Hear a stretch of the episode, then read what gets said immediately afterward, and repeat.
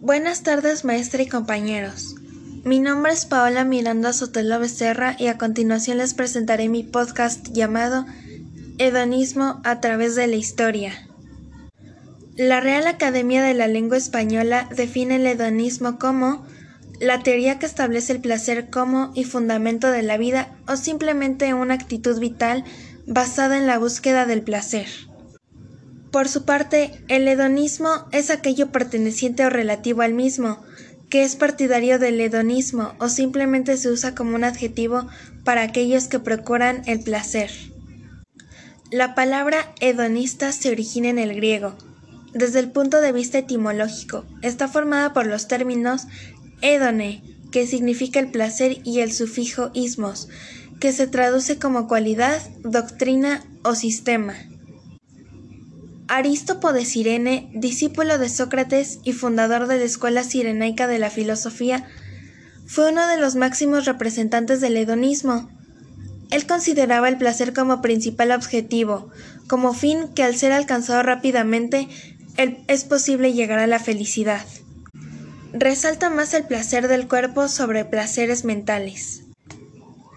La escuela sirenaica, fundada en los siglos 3 y 6 a.C., plantea que el placer es elegible como uno mismo, caso contrario de la felicidad, que no es más que el conjunto de distintos placeres. El placer es guiado por la prudencia, pues el hombre es quien debe dominar el placer y no dejarse dominar por él.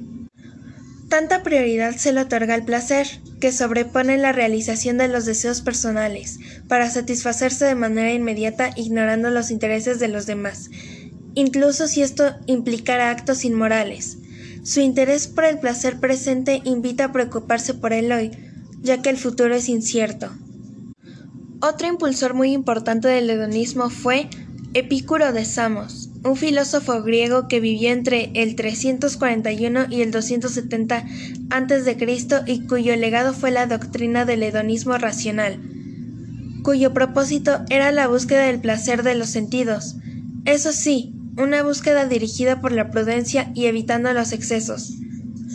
Para Epicuro, el ser humano debería procurar el placer como una manera de evadir el dolor. En esta filosofía, los placeres del cuerpo son tan importantes como las del espíritu, y ambos deben satisfacerse para llegar a un estado de bienestar.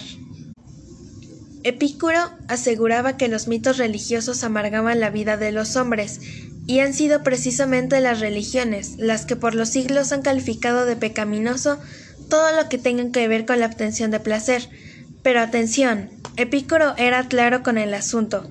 Una persona solo puede ser feliz y libre de sufrimiento al vivir con prudencia, con serenidad y con moralidad. Otra forma de entender el punto de vista hedonista es trasladarnos a uno de los diálogos de Platón en Gorgias de la retórica, este es uno de los diálogos más interesantes de Platón. En este nos da el resumen de cómo es ser hedonista. Este dice así.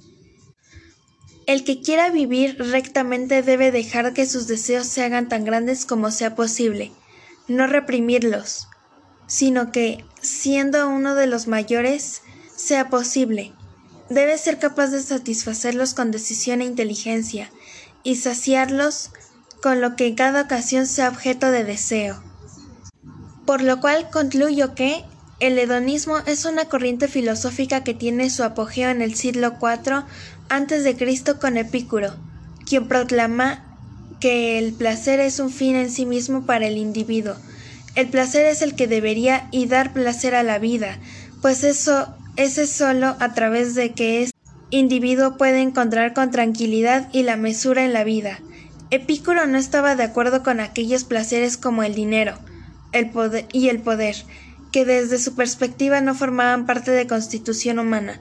Al contrario, terminaba desvirtuando el sentido del placer en el individuo, de tal forma que terminaban haciendo una distinción entre diferentes placeres y los catalogaba de la siguiente forma. Número 1. Placeres naturales y necesarios. Estos son comer, dormir y descansar. Número 2. Placeres naturales y no necesarios, que son relaciones sexuales, comida y comidas exuberantes. Número 3. placeres naturales y no necesarios, que serían dinero, poder, lujos, etc. En la actualidad se distinguen dos tipos del hedonismo, el ético y el psicológico. Espero les haya gustado este podcast. Hasta luego.